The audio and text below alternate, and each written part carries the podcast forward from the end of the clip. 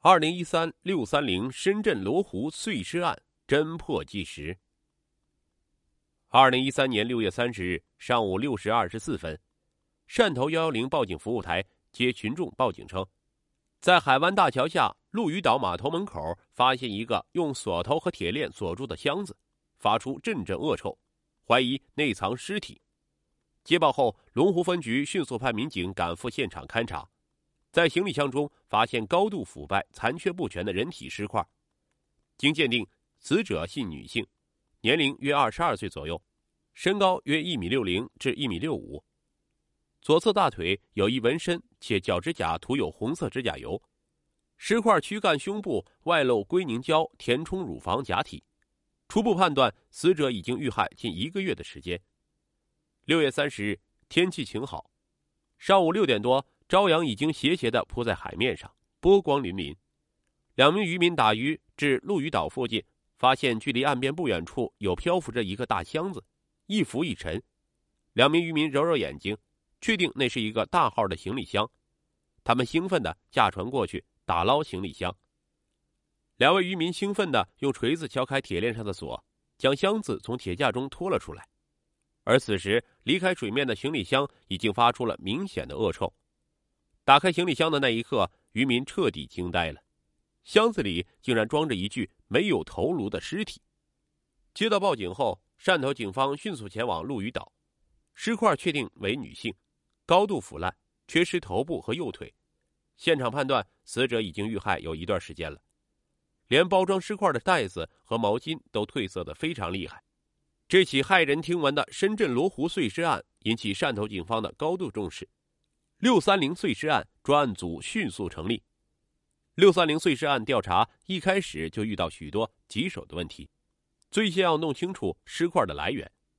专案组分析，尸块的来源有三种可能：一是有人驾船来到陆屿岛附近抛尸；二是装有尸块的行李箱从上游的水域漂流至此；三是潮汐将行李箱从海外带了过来。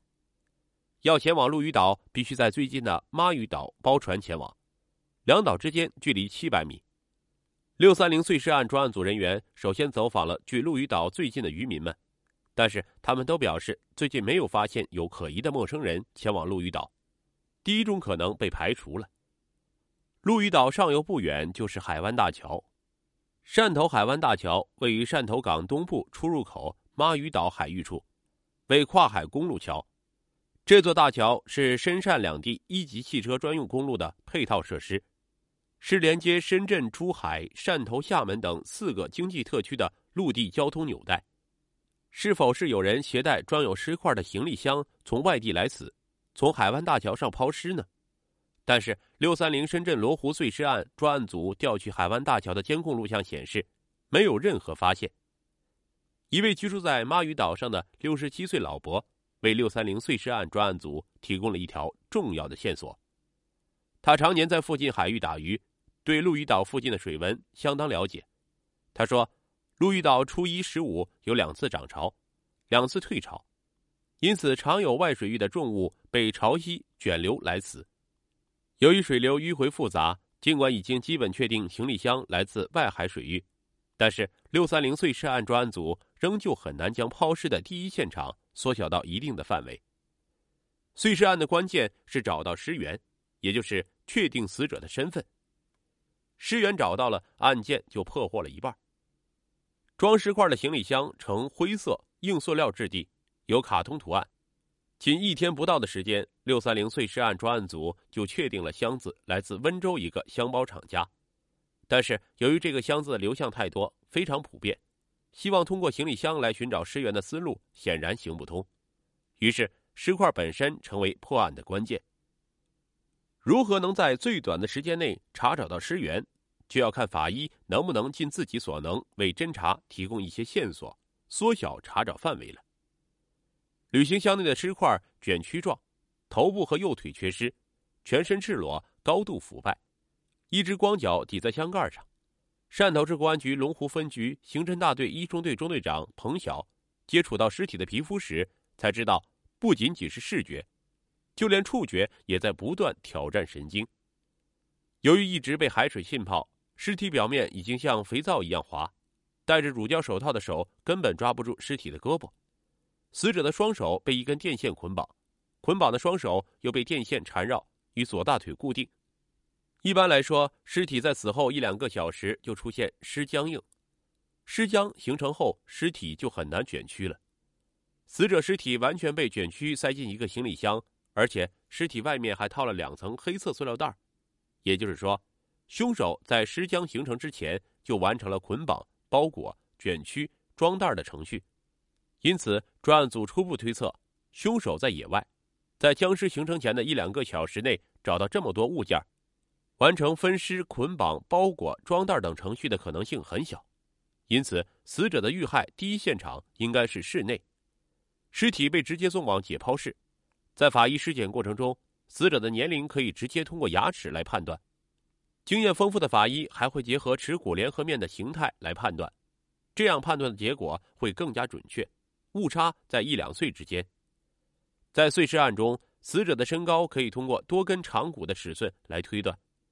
由于这具女尸无头，所以法医通过耻骨推断，六三零碎尸案死者年龄约二十二岁，身高一米六到一米六五，无生育经历，遇害约一个月时间。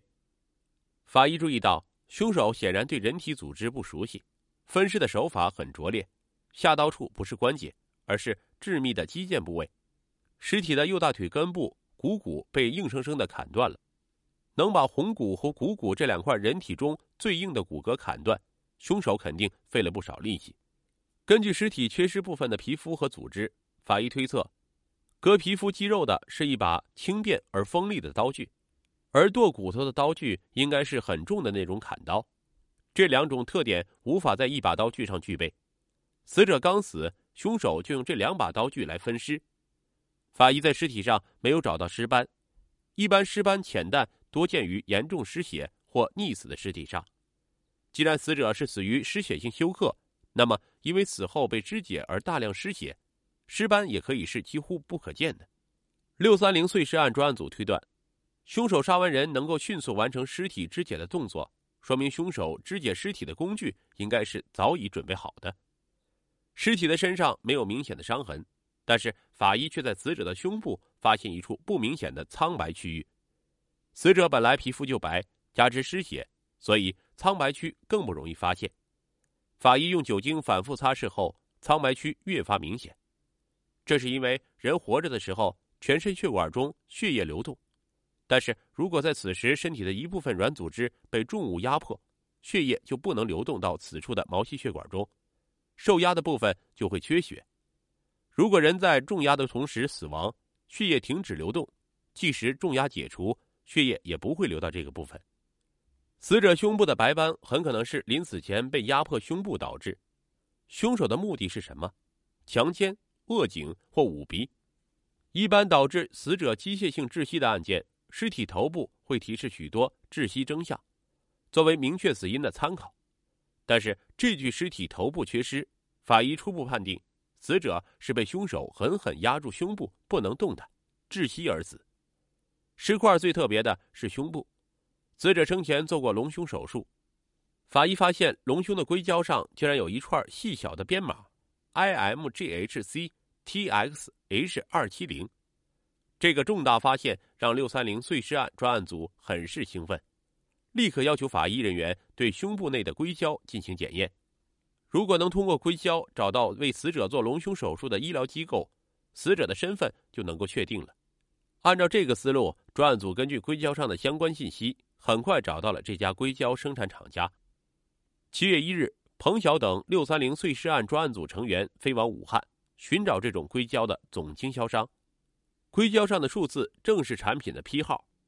这批产品是三月二十四日武汉总经销商进货的，有二十九个发往全国整形医院，有十五个女性使用了该批号的硅胶。